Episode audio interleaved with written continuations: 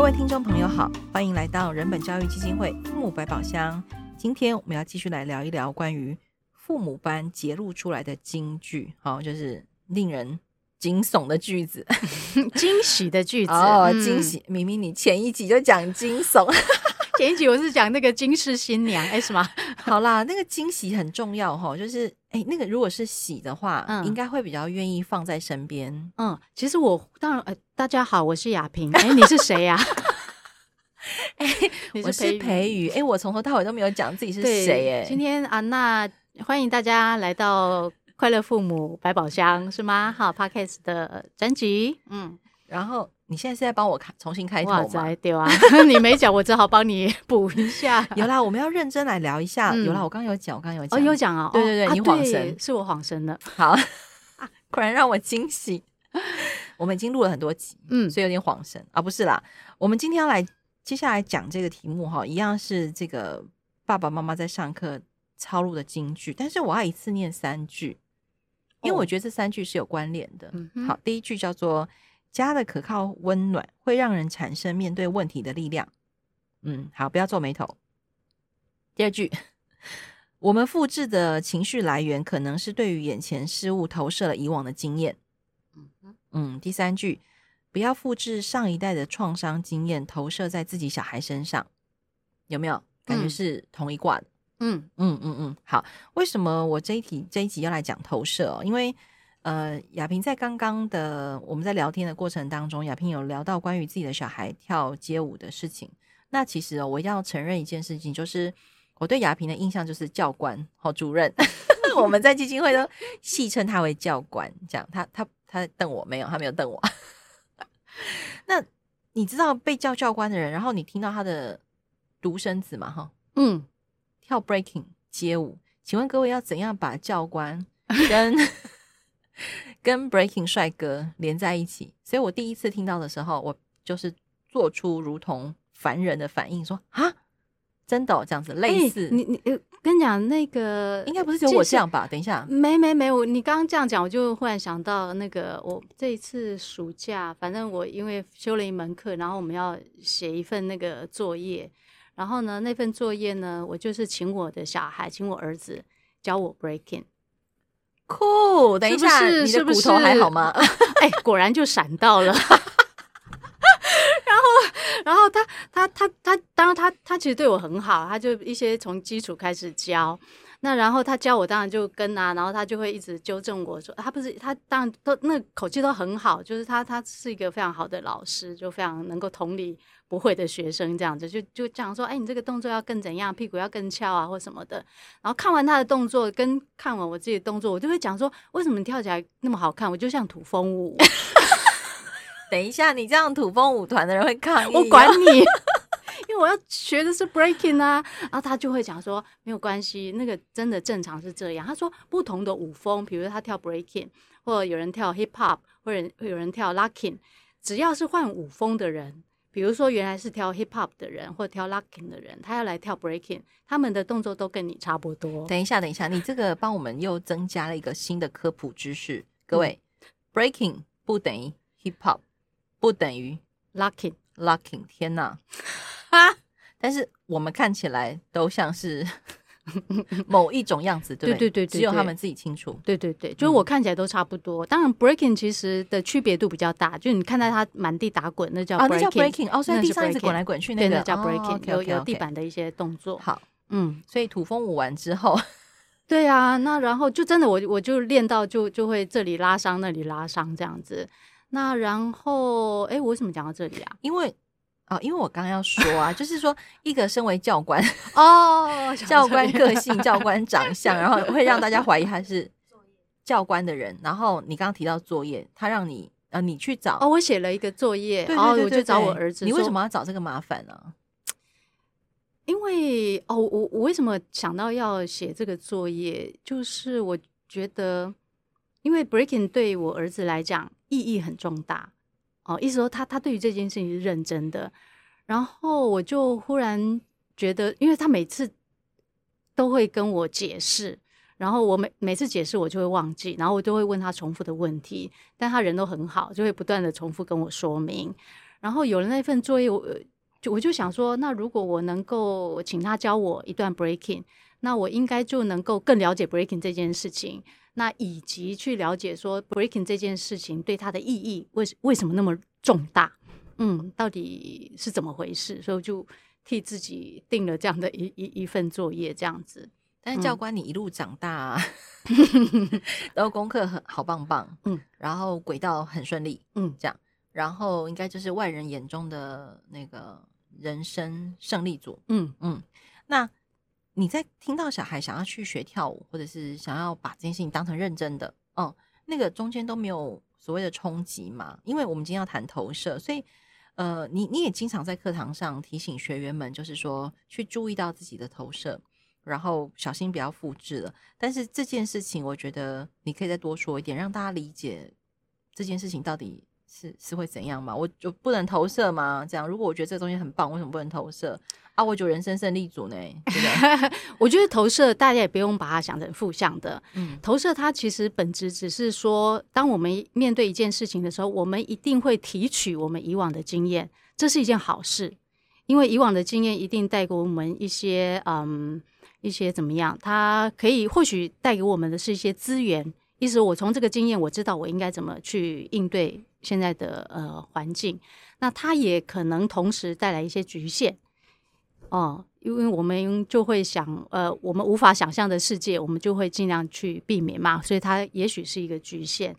那回到我儿子的那个呃例子来讲，就他当初要去的时候。其实我也没有那么赞同，因为他本来是呃高中的时候，他去会考之后，他其实是已经去决定另念另外一个高职哦，哪一个科他其实都已经选好了。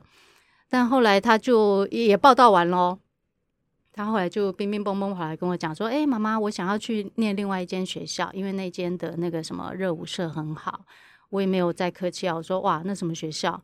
你想念就可以去念的学校，嗯，一定不怎么样，嗯，不可以，我就直接拒绝。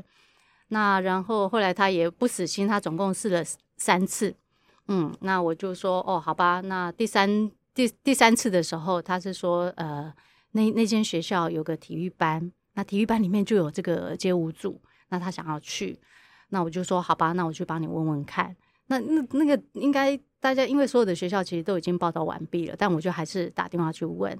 那打去问的时候呢，我第一个问的并不是说体育班有没有名额，我第一个问的是说，请问你们的应用英语科还有名额吗？各位，那个一定要把教官这段认真听，人家明明是说体育班。他说：“应用英语科来继续。”我为什么这样问呢？因为我觉得我儿子的英文不错，所以你看，就就是，就我我我其实对于自己这样的反应，我也嗯，这个我也不会太太怎样，就是很正常啊。对，其实我觉得很正常。就终究我还是希望他能够走一个大家看起来比较正常的道路嘛，哈。因为我也无法想象你。去跳舞到底是未来要靠什么吃饭？所以我就还是先问了那个，当然是没有。靠什么吃饭？这一个我一定要回答你。我儿子说：“不知道靠什么吃饭吗？靠饭碗呢、啊？有碗就会有 饭，有饭啊！所以我们想要找铁饭碗，不是吗？”哦、是是小孩说：“吃的比较好看。对对”对，好，就就就总之。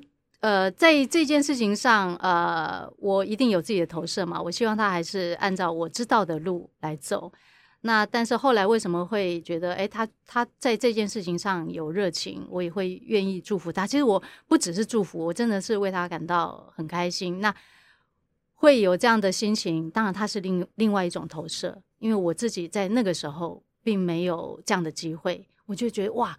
人能够在这么早的时间，国中、高中找到自己有热情的事情，哇！我我我我觉得真的再开心不过了，所以我会愿意。嗯，你讲到这里我就语塞了，因为很多爸妈就会开始从亚萍刚刚的故事当中开始找破绽。嗯，例如说，哦，你是怎么从应用英语科？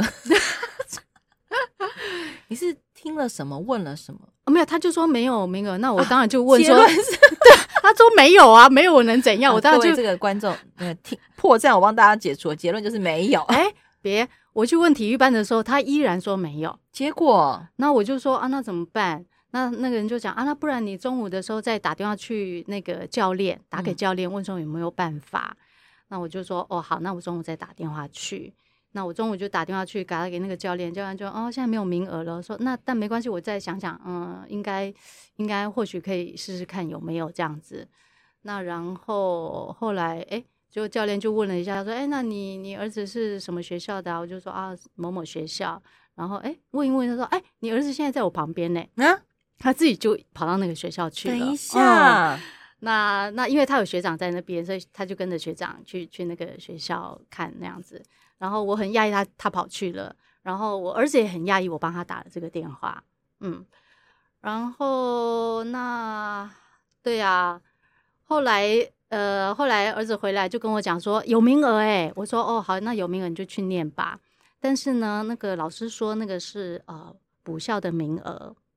我眉头马上一皱，补校真的，我就我刚刚眉头也皱起来。对，我就非常认真的跟我儿子那个开始小以大意。你知道补校是什么意思吗？哦，那怎样怎样？就对我来讲，我我我就很直白的说，我现在没有办法接受这样的一件事情。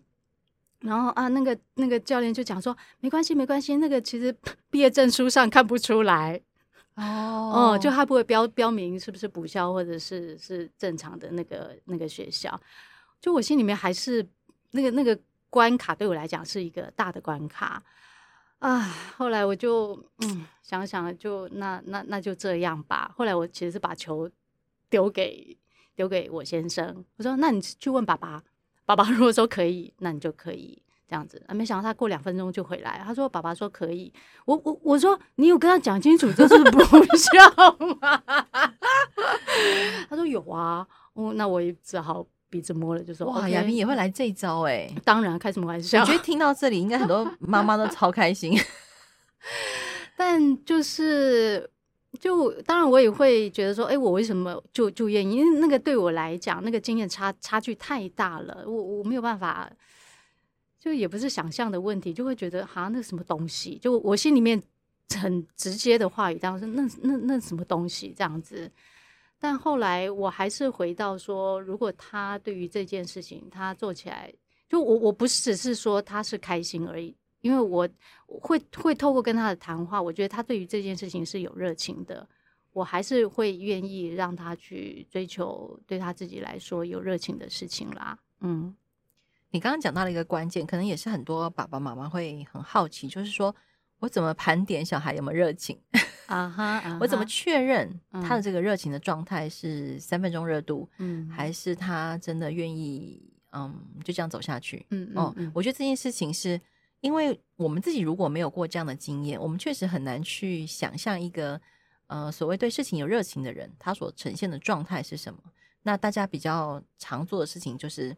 啊，可能看很多文章啊，说某某某对什么事情是有热情的啊。吴宝春 again 再度出现，他 做面包很有热情啊什么的。嗯、可是如果你真的去问吴宝春，他应该除了热情之外，还有别的东西支持着他啊、呃，往那条路上一直做，一直做。就是说，当我跟小孩对话这个过程，我不会，我不会拿这个话来跟他确认。你确定这件事情你是有热情的吗？对，我就是要你，请你讲这个。没没有哎、欸，嗯、就是我会透过他说，哎、欸，那那个 breaking 到底是什么？那你现在跳，你现在在跳些什么，练些什么？虽然我自己完全都不懂，然后呢，他会跟我解释。那我透过那个解释的过程，我就会知道他对这件事情是有认真去研究的。然后你也会知道说，当他在讲这件事情的时候，他的那个神情，他的那个态度。哇，你就会知道他认真的。那我其实常常在讲说，呃，当小孩去走这条不是我们认为的一般的正规的路，或许他刚好的就避开，他不需要花太多时间去念书。那我其实在这过程中，我会需要确认的是这件事情，他是追求还是逃避？他如果主要是为了想要不要念书，那我我或许就会犹豫。但是而他他其实是想追求的。但在他追求的这个路上，有一个刚好的附附加的呃效益效果，是说他不不需要花那么多时间去读书，这时候我会同意。嗯，那只是刚好他就可以不用花那么多时间念书。那那当然我要说，其实我儿子成绩是中等，不是真的那么差。那但是他找到一个他更有更有热情的事情，那我我觉得很好，是真的很好。嗯，所以啊，我们如果用投射这个角度来看，其实回到亚萍一刚开始提醒我们的，就是说，虽然是提取过往的经验，但是它也有可能是可以帮助你在看不同事情的时候，其实你有不同的角度，而不必然是局限，对吗？嗯嗯。一旦你意识到自己，呃，过往是人生胜利组，啊、呃，功课很好，然后，但是别人觉得你的小孩好像在走一个很奇怪的路的时候，其实你还是可以有信心的，嗯。但是如果我察觉到我自己的投射，但是我还是想要我的小孩走跟我一样的路，那其实那个就会很辛苦。就是我也不会反对大人分享自己的经验嘛，但是终究还是让小孩自己去决定。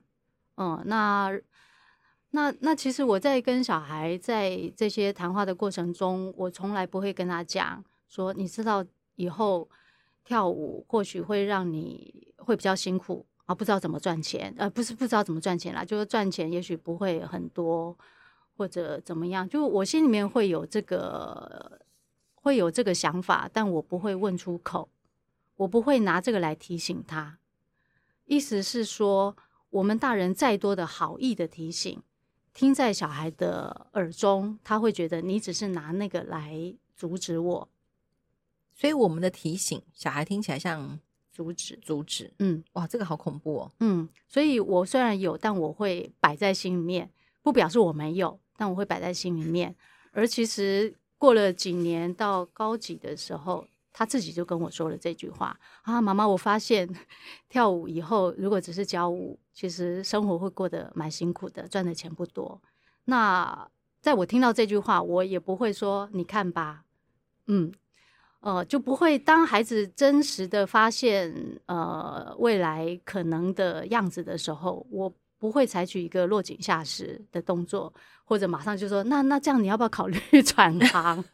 赶快去报名应用英语课。对，那我只问了一句说，那你自己怎么想？嗯，那接下来就是让他自己去去去想了。如果这是他想要走的路，他自己就会想出办法。如果他想要转行，他自己就会想到，那我要不要试试看别的？或者是他开始当请 breaking 经纪人，经纪很 多人哦。就是总之他一定会有自己。但是你刚刚提了一个很重要的关键，就是那你自己怎么想？嗯嗯，我觉得这个像是回应，也像是提醒。嗯嗯，关键是想，对呀、啊，而不是怎么，对，不对？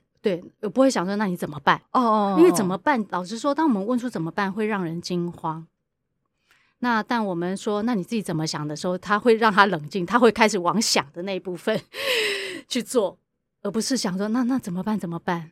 嗯，一旦孩子开始想，就有机会当自己的主人。嗯啊、哦，这也是我们在京剧语录当中看到有一有一句话是被学员这样抄录下来的。可是我觉得做自己的主人的这个事情，对一般大人来说很困难，因为我们好像自己也是。长到某一个程度之后，才有意识到我要当自己的主人。否则，在那之前，我们其实还是很受到过往家庭生活经验的影响，尤其是原生家庭，所以我们才会谈到投射。嗯，那我很好奇，你在课堂上如果跟学员提到投射，然后 大家会觉得我要去重新整理这个东西很烦呢、欸，就是或者是 很难。嗯，你微笑的意思是，就的确他们会问这样的一个问题呀、啊，是吧？是吧？那他本来就不是一件容易的事，就我们也不会说这件事情很简单，但最起码你要看得到你在投射。就通常大部分人的问题会看不到自己正在投射。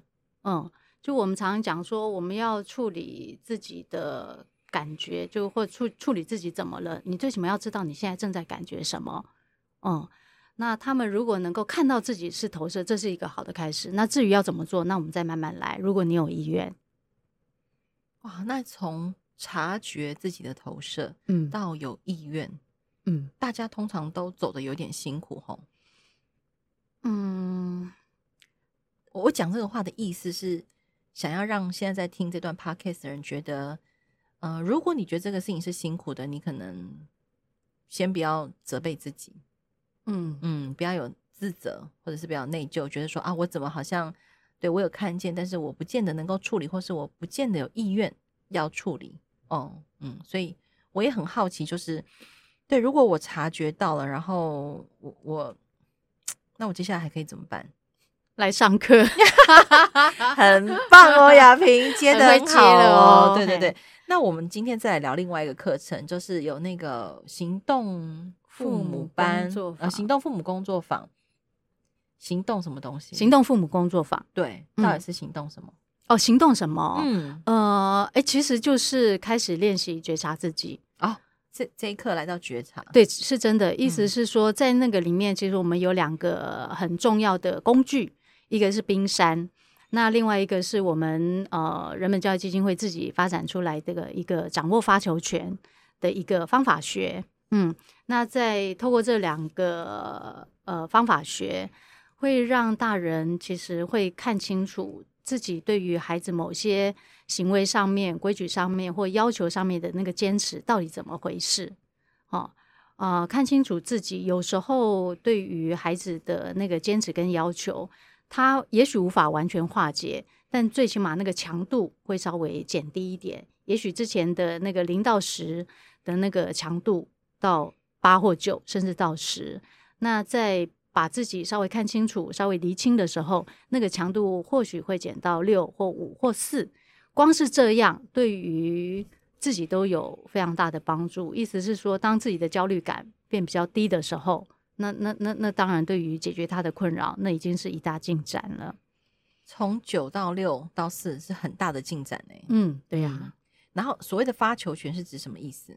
发球权哈，意思是说改变的是必须是自己。你不能说当小孩，我的困扰举出来的是说，哦，我觉得小孩子写作业总是拖拖拉拉。那我们对于这个困扰定出一个希望，不能定的希望是说我希望小孩。以后要能够主动把联络簿拿出来开始写作业，因为这个所有的那个呃主导权都在孩子身上。如果他不改变这些事，一切事情都没有转圜的余地。那如果要如何把这个发球权拿回到自己身上呢？那那个希望就会是在自己。比如说，我希望我自己对于孩子写作业拖拖拉拉不要那么焦虑。OK，如果有这个希望，我们就开始定方案。我要怎么样让自己对于孩子写作业拖拖拉拉不那么焦虑呢？可能第一点是说，我现在当然都先随便讲，因为通常焦虑是我们不理解事实是什么，以至于焦虑。所以我的方案也许第一点是说，我要开始练习，请小孩把作业拿给我看，让我知道他今天的作业是什么，